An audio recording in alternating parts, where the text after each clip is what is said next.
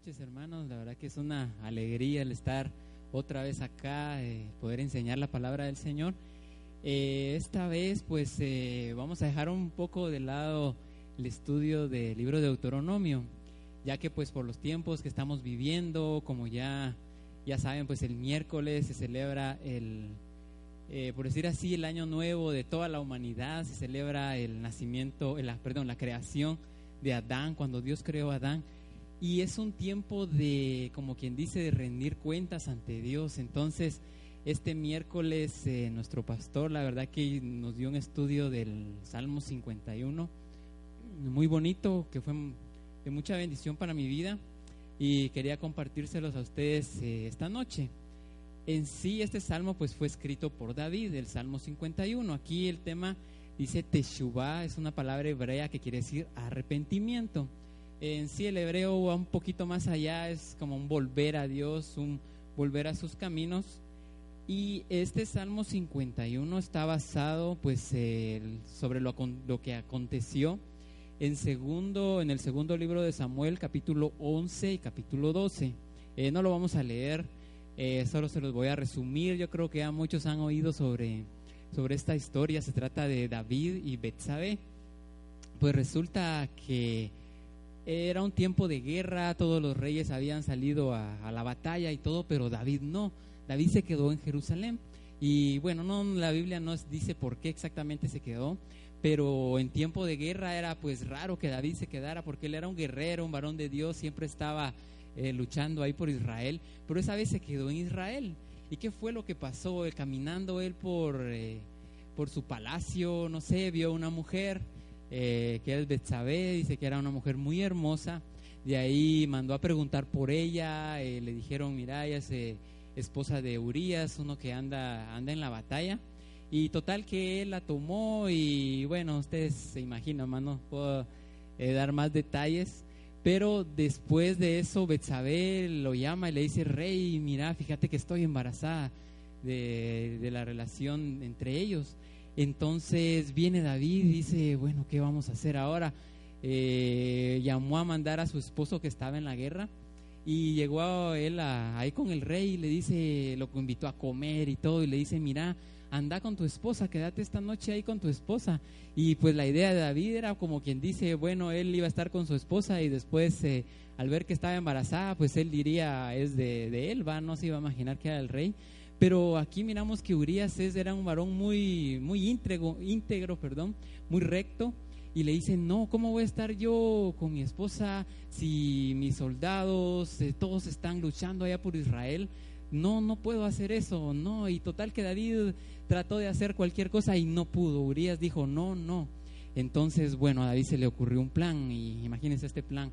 Él le dijo, bueno, hizo una carta. En ese tiempo, pues él, en lugar de, David, había ido Joab, era uno de sus generales del, ejército.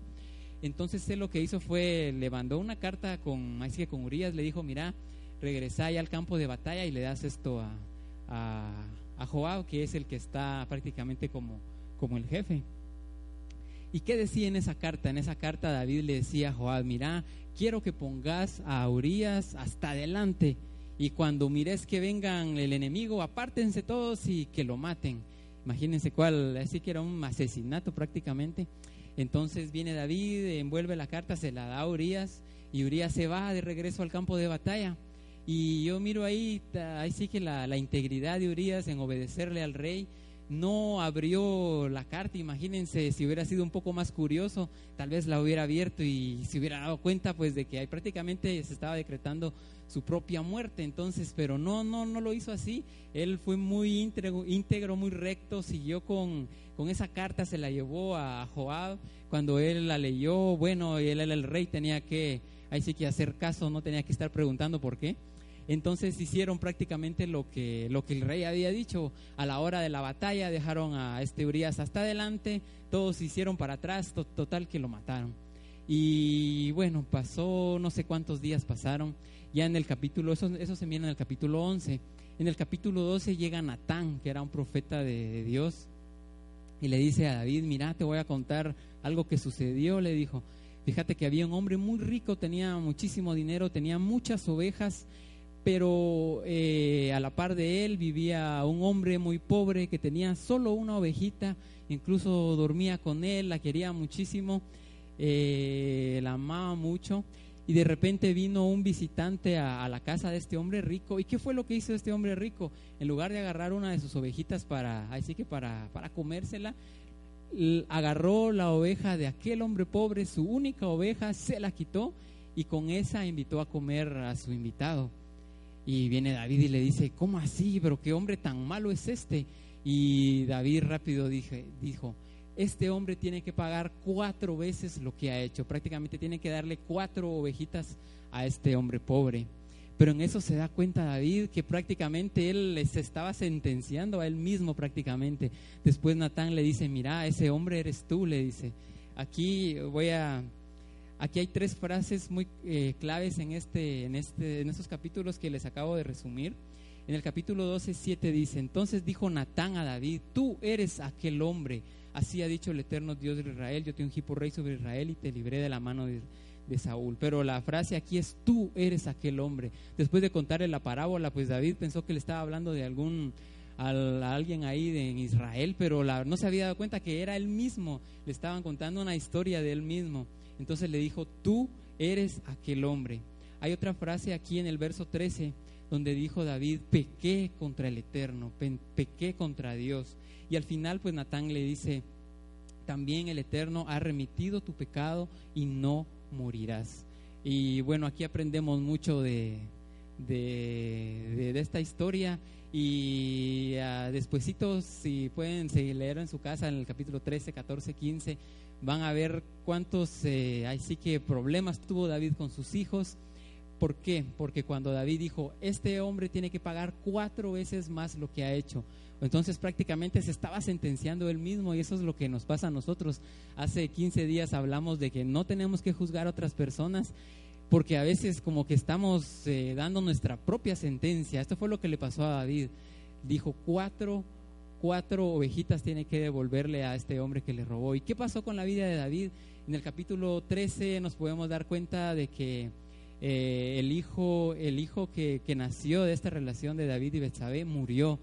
Por más que David ayunó, oró, murió. Ya estaba como decretado que tenía que morir. Murió también Absalón, el otro hijo de David. Murió Amón y murió Adonías. Cuatro hijos se murieron de David, exactamente la palabra que le había dicho. Y la verdad que no es casualidad, siempre les he dicho que las, casualidades no existen. Como David dijo cuatro veces tiene que pagar este hombre, él pagó así cuatro veces. Había matado a un hombre a él pues se le murieron cuatro hijos, entonces para que tengamos cuidado, ahí sí que con lo que hablamos, con lo que juzgamos, porque muchas veces pues ahí sí que nos juzgamos a nosotros mismos.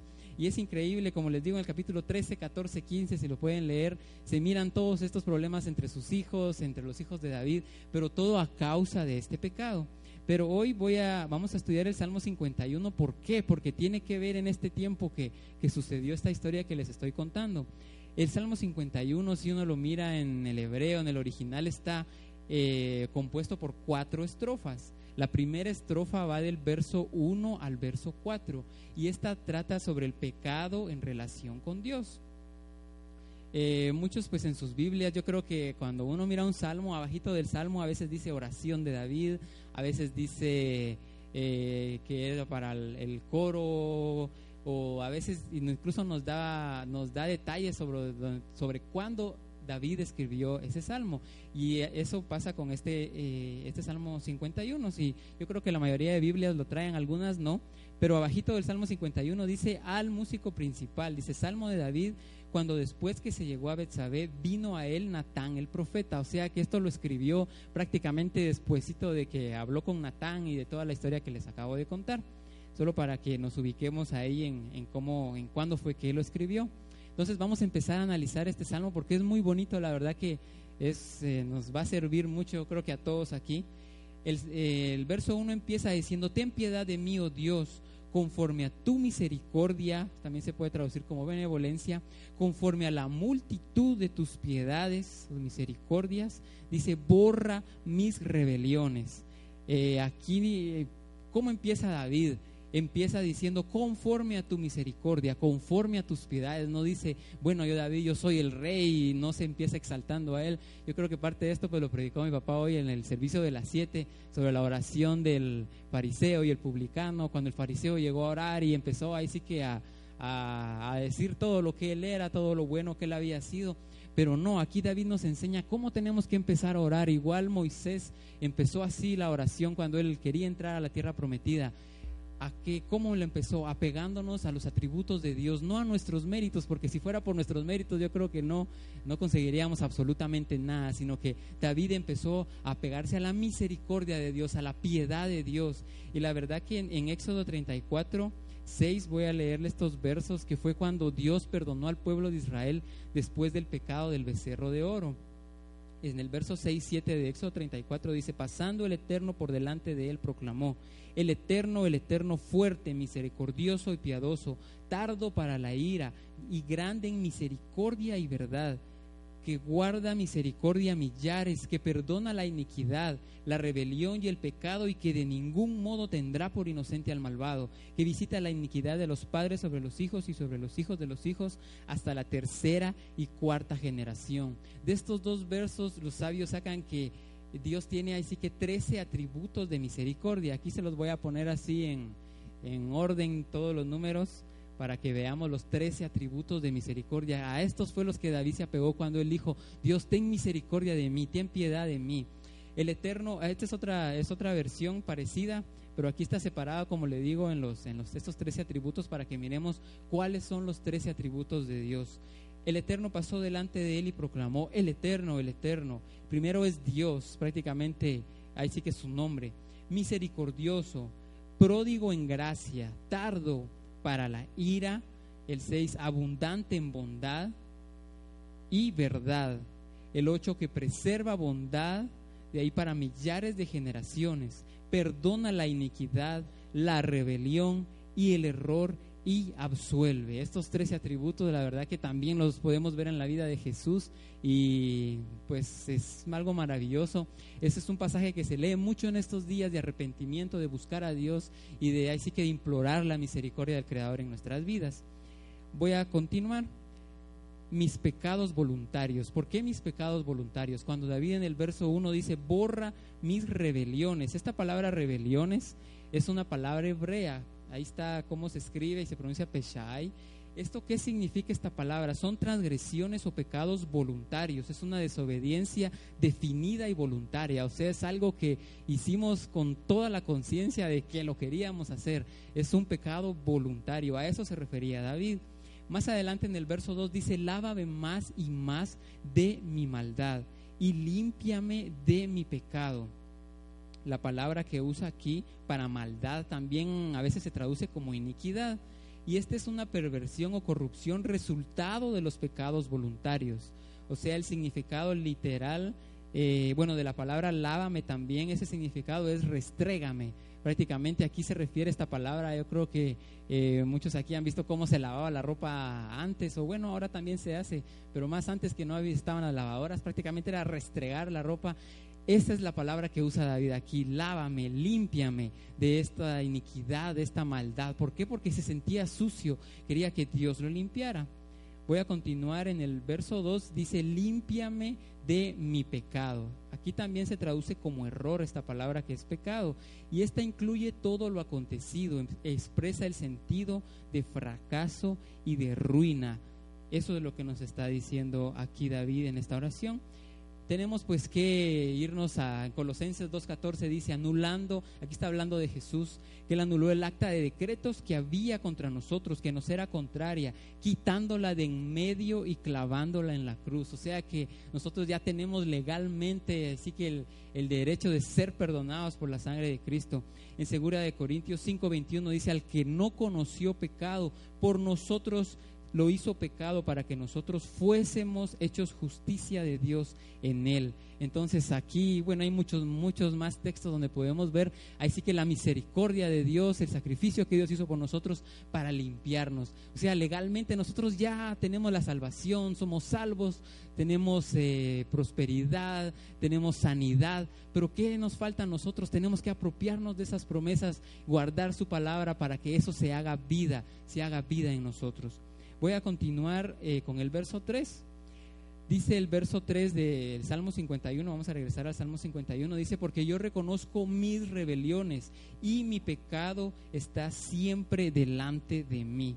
Esta palabra para donde dice David reconozco, eh, en el hebreo pues puede traducirse también como lo conozco, lo confieso, no intento esconderlo. Y esto es algo que me llama la atención porque David era el rey. Imagínense cuando Natán llegó a amonestarlo, él bien hubiera podido matarlo, qué sé yo, si hubiera podido hacer el loco de que no pasó nada. Pero no, David sabía lo que había hecho y no escondió su pecado. Él dijo, sí es cierto, pequé, pequé contra Dios y no escondió su pecado. También esta frase quiere decir lo confieso. En el Salmo 32, este es un salmo de David también, que es como nos explica Dice, mientras callé, se envejecieron mis huesos en mi gemir todo el día. Aquí está prácticamente la importancia de confesar. A veces decimos, bueno, Dios ya lo sabe, yo también ya lo sé, pero no, tenemos que confesar. Hay algo en el hablar, hay algo que pasa en nuestra boca cuando confesamos nuestros pecados. Este Salmo 32 sigue diciendo, porque de día y de noche se agravó sobre mí tu mano, se volvió mi verdor en sequedades de verano. Y en el 5 dice, mi pecado te declaré, no encubrí mi iniquidad.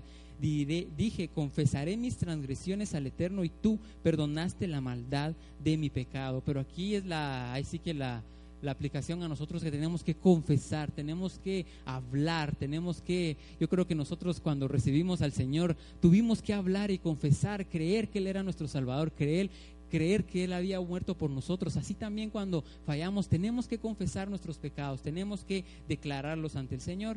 En el verso 3 termina diciendo, mi pecado está siempre delante de mí. Esto lo explicó pues ayer David eh, en la prédica de ayer, ayer en la noche, que siempre, bueno, David sentía que tenía el pecado ahí, es cierto, tal vez nadie lo sabía, pero él sabía pues lo que había hecho y estaba arrepentido. Ahora, ¿contra quién pecó David? Pues podemos decir pecó contra Betsabé, pecó contra Urias, prácticamente que fue su asesino intelectual, pecó contra Israel, pecó contra sus hijos también, porque a causa de su pecado sus hijos murieron.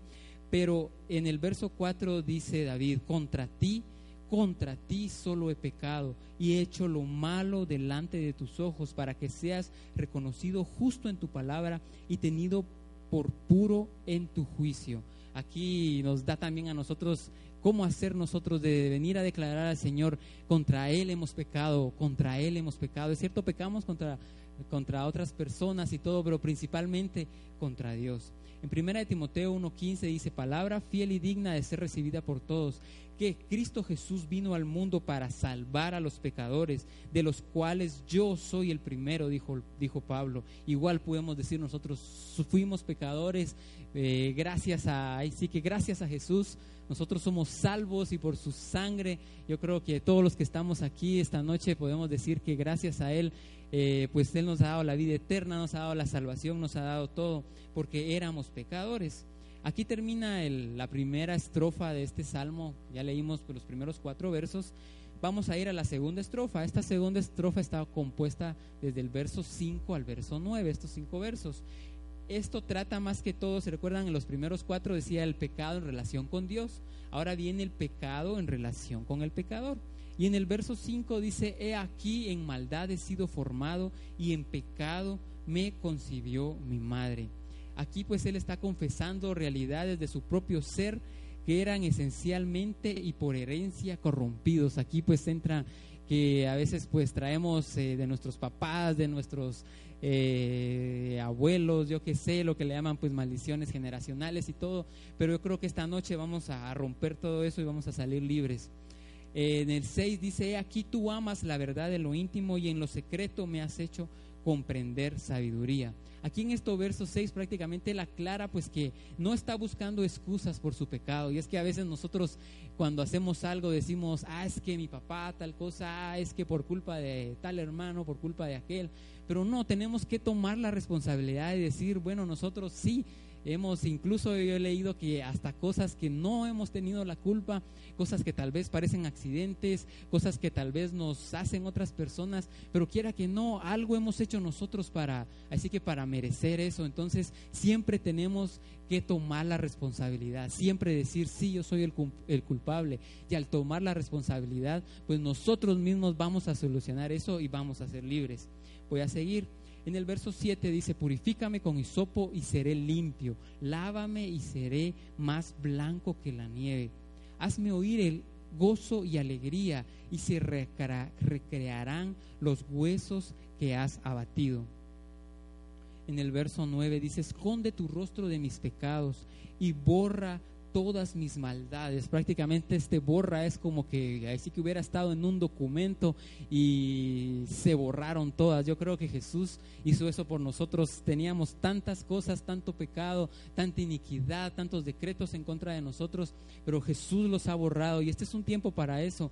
Créanme que a muchos le llaman también como anular los decretos. Muchas veces nosotros por nuestras malas acciones, por apartarnos de la palabra de Dios, hacemos que decretos se se hagan sobre nuestras vidas y digan que nos tienen que pasar ciertas cosas, pero yo creo que esta noche vamos a arrepentirnos, vamos a volvernos a Dios y ser libres de todo decreto en contra de nuestra vida. Amén. Voy a continuar. Este verso es un grito pidiendo limpieza de la corrupción heredada y restauración de la sensibilidad a la voz de la sabiduría. Como les digo, este, esta estrofa marca eh, prácticamente cosas que traemos desde antes, incluso pues el, eh, se dice pues que el, pecado pues viene desde Adán y nosotros estamos aquí para, para corregir muchas cosas. Entonces eso es lo que nos dice esta segunda estrofa. Voy a continuar. Ahora la tercera estrofa está compuesta desde el verso 10 al verso 14 y esto es una gran apelación. Vamos a leerlo. El verso 10 dice, crea en mí, oh Dios, un corazón limpio, renueva un espíritu recto dentro de mí. No me eches de delante de ti, no quites de mí tu santo espíritu. David sentía que ya estaba perdiendo esa comunión con el Espíritu Santo y la verdad que no sé qué haríamos sin el Espíritu Santo. Yo creo que es nuestro amigo, es alguien que está siempre con nosotros y no tenemos que dejar que se aparte el Espíritu Santo de nosotros. El verso 12 dice, vuélveme el gozo de tu salvación y espíritu noble me sustente. Vuélveme ese gozo, ese gozo de saber que soy salvo. Entonces enseñaré a los transgresores tus caminos y los pecadores se convertirán a ti. Aquí nos está enseñando David que era un, su, prácticamente tenía un corazón de maestro. Dicen, voy a voy a, esto a hacer que sea un testimonio, a enseñarles a los demás que no pequen, que no se aparten de la palabra de Dios porque no nos va a ir bien. El verso 14 dice, líbrame de homicidios, oh Dios, Dios de mi salvación, cantará mi lengua tu justicia. Voy a continuar, aquí vamos terminando, esta es la cuarta estrofa que está del verso 15 al verso 19 y esta es la última apelación Dice, Señor, abre mis labios y publicará mi boca tu alabanza. El 16 dice, porque no quieres sacrificio, que yo lo daría, no quieres holocausto. El 17, los sacrificios de Dios son el espíritu quebrantado, al corazón contrito y humillado, no desprecias tú, oh Dios. Sea, aquí también tenemos que, la condición para obtener estas bendiciones es que tenemos que venir humildes, tenemos que venir diciendo, bueno, sin ti Dios, sabemos que no somos nada, que no somos nadie, tenemos que humillarnos, tenemos que humillarnos para que esas bendiciones sean realidad en nuestra vida. El verso 18 dice, haz bien con tu benevolencia, Sión, edifica los muros de Jerusalén. Aquí pues también nos enseña a nosotros que tenemos que amar a Israel, tenemos que amar a Jerusalén. La verdad que a veces miramos que están en guerra, que ocurren muchas cosas allá en Medio Oriente y a veces como que decimos, bueno, ellos están allá, nosotros aquí, nada que ver, pero la verdad que tenemos que amar a Israel. Esto lo encontramos también en el Salmo 122, 6 lo explica muy bien, dice, pedid por la paz de Jerusalén y sean prosperados los que te aman. O sea que otra de otro de los requisitos para, para que yo sea prosperado, que yo sea bendecido, es amar a Israel, amar a Jerusalén, pedir, orar para que estén en paz y que Dios les dé la victoria. Y el 19, que ya es el último verso, dice, entonces te agradarán los sacrificios de justicia, el holocausto u ofrenda del todo quemada. Entonces ofrecerán becerros sobre tu altar. Aquí termina este salmo. ¿Qué podemos ah, aprender? Bueno, este salmo es un salmo de arrepentimiento, de volvernos a Dios. Hay muchas cosas, esto lo escribió nuestro pastor, la verdad. Voy, puse todas estas eh, conclusiones, me gustaron mucho. Dice, el pecado ofende a Dios, el pecado ofende a Dios. ¿Qué hace también? Destruye la personalidad, nos destruye a nosotros, paraliza la influencia sobre los demás. Es absolutamente incurable por medios, por medios humanos. Solo por la sangre de Cristo nosotros somos perdonados.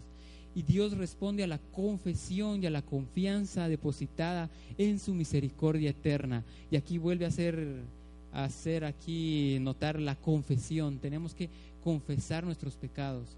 Y cuando un hombre exclama con absoluta sinceridad, he pecado, la respuesta es siempre la misma. El Señor ha remitido tu pecado, así como le dijo a David, el Señor ha remitido tu pecado. Pero tenemos que nosotros que volvernos a Dios. La palabra en hebreo de arrepentimiento es mucho más que eso, es volvernos a Él, dejar nuestros malos caminos y es cambiar, es cambiar. No solo es venir, Dios mío, perdóname por tal cosa que hice, tal cosa que, que no guardé tu palabra este, es también tomar ese compromiso de hacer el cambio, de decir, así como Jesús le dijo a la, a la mujer, pues que la, la iban a, apedrear, le dijo, eh, tus pecados te son perdonados, pero le dijo, pero no peques más, no peques más. Yo creo que esa mujer ya no volvió a pecar, ahí sí que fue una, una experiencia que le cambió la vida. Entonces es una noche, es un tiempo, yo creo que esta, este fin de semana, toda esta semana se ha hablado de lo mismo, de buscar a Dios, de apelar por su misericordia, de confesar nuestros pecados, de buscarlo, porque la verdad que trae sus consecuencias. Dice en Romanos, la paga del pecado es muerte. Y a veces nosotros no sabemos cuántas cosas hay en contra de nosotros, cuántos decretos hemos nosotros mismos provocado que puedan pasar en nuestra vida pero yo creo que esa es una noche para romper esos decretos, venir a arrepentirnos ante Dios, venir a confesar nuestros pecados y dejar a un lado el pecado, dejar a un lado eso que no hemos hecho bien, esos mandamientos que no hemos cumplido y hacer un compromiso con Dios, acercarnos a Él y cumplir con su palabra. Entonces yo les, eh, esta noche pues les ruego que nos podamos poner de pie para que busquemos a Dios. Yo creo que es una noche, tal vez hay muchos aquí que no han recibido a Jesús como su Salvador. Es una muy buena noche para, para recibirlo. Tal vez hay muchos que pues estamos buscando, así que reconciliarnos con Dios, reconciliarnos y decir, Dios mío, hasta aquí, ya no quiero seguir pecando, ya no quiero seguir eh, haciendo el mal, quiero volverme a ti, quiero volverme a ti para ser más santo y ser a lo que tú me has llamado y hacer tu voluntad. Gracias te damos, Señor, esta noche. Yo creo que tú nos has traído esta noche, es tu voluntad, Señor, que todos los que estamos aquí, Señor, podamos eh, aprender de tu palabra, este Salmo 51 tan lindo que está, Señor, en tu palabra, que nos enseña a nosotros Creemos que esta noche vamos a hacer vida a este salmo, vamos a hacer vida a este salmo, vamos a hacer vida en nosotros este salmo. Venimos orando, Señor, esta noche por tu perdón. Venimos pidiéndote, Señor Jesús, por tu perdón. Te damos gracias, Señor, porque sabemos que tú, Señor, veniste a morir por nosotros, veniste a hacer el sacrificio por nosotros pero ahora nosotros venimos arrepintiéndonos de nuestros malos caminos. Queremos volvernos a ti esta noche, acercarnos a ti. Tú que estás tan cerca de nosotros esta noche, es una excelente noche para venir a reconciliarnos ante ti, venir a que volvamos a ti, volvamos a tus caminos. Perdónanos, Señor, te venimos pidiendo perdón, nos arrepentimos de todo pecado, nos arrepentimos, Señor, y queremos quitar toda culpa, Señor, toda culpa que tal vez traemos, Señor, esta noche, toda culpa de cosas que hemos hecho, queremos quitarlo, y así como decía David, límpianos, lávanos, Señor, límpianos, Señor, de tal manera que podamos sentir que como que nada hubiera pasado, que toda esa culpa que hemos sentido contra nosotros mismos sea quitada podamos ser libres en el nombre de Jesús. Ya no hay culpa, ya no hay culpa. Dice tu palabra en Romanos que ninguna condenación, ninguna condenación hay para los que creen en Cristo Jesús. Venimos, Señor, apropiándonos de esa palabra. Ninguna condenación hay para nosotros, ninguna condenación. Te damos gracias, Señor, por tu perdón. Gracias, Señor, porque tú nos has perdonado y así como tú nos has perdonado, así también perdonamos a las personas que nos han ofendido. Señor, es un tiempo para que nos pongamos a cuentas, nos pongamos a cuentas contigo, nos pongamos a cuentas, Señor, con nuestra familia, con cualquier persona a la cual nosotros le hemos hecho algo malo. Es tiempo para pedir perdón, ponernos a cuentas, Señor, ponernos a cuentas ante ti, Señor, y que tú tengas misericordia. Venimos apelando esta noche por tu misericordia, por tu gracia, tu misericordia, no por nosotros, no por nuestros méritos, no por lo buenos que nosotros creemos que somos, no, Señor, solo por tu gracia, solo por tu misericordia, que son, que tus misericordias son nuevas cada mañana, Señor. Gracias te damos, Señor. Queremos volvernos a ti, Señor, y cambiar nuestro estilo de vida, Señor, sí arrepentirnos de las cosas que hemos pecado, pero ya no hacerlas más, ya no hacerlas más ya no hacerlas más, sino volvernos a ti solamente y hacer, Señor, lo que tu palabra nos ha mandado hacer. Gracias te damos, Señor. Gracias por tu perdón, Señor, porque es algo que no podemos entender. Algo, Señor, que está fuera, Señor, de nuestra mente entender. Como tú, siendo un Dios tan grande, nos visitas a nosotros y nos perdonas. Gracias te damos, Señor, por tu misericordia que es tan grande, Señor. Gracias te damos a ti. Gracias te damos esta noche, Señor. Gracias por tu perdón, Señor. Gracias, Señor, porque sabemos que estás aquí con nosotros. Estás aquí paseándote en medio de nosotros. Gracias te damos, Señor. Gracias por esta noche. Gracias, Señor, porque rompemos también cualquier maldición, cualquier espíritu que ha estado, Señor, tal vez en generaciones anteriores, tal vez en nuestros abuelos, tatarabuelos, no sé cuántas generaciones, Señor, y que tal vez han venido también a nosotros esas maldiciones y han venido Señor, a estorbar nuestro camino, nuestra vida espiritual. Hoy venimos rompiendo, Señor, toda maldición, todo espíritu, Señor, que quiere atormentarnos en el nombre de Jesús. Vamos a salir libres esta noche. Vamos a salir libres esta noche en el nombre de Jesús. Vamos a salir libres, Señor, sin ninguna condenación, sabiendo que tu sangre nos ha limpiado. Tu sangre, Señor, nos ha limpiado de todo pecado. Y vamos a salir limpios, Señor, sin ninguna condenación en el nombre de Jesús, sin ninguna maldición. En el nombre de Jesús, rompemos, Señor, esta noche cualquier maldición que esté, cualquier maldición, Señor, que esté en la vida de mis hermanos acá, sean rotas esta noche en el nombre de Jesús, en el nombre de Jesús, y podamos ser completamente libres, completamente libres, Señor. Gracias te damos, Señor. Gracias, Jesús. Gracias, Padre. Gracias, Señor. Gracias Señor, gracias por tu bondad, gracias por tu misericordia, gracias por tu palabra. Gracias Señor, porque cada día podemos aprender más de ti, Señor. Gracias te damos a ti, gracias te damos esta noche. Gracias Señor Jesús, amén. Gracias Señor. Gracias Padre. Gracias Jesús, gracias Señor. Gracias.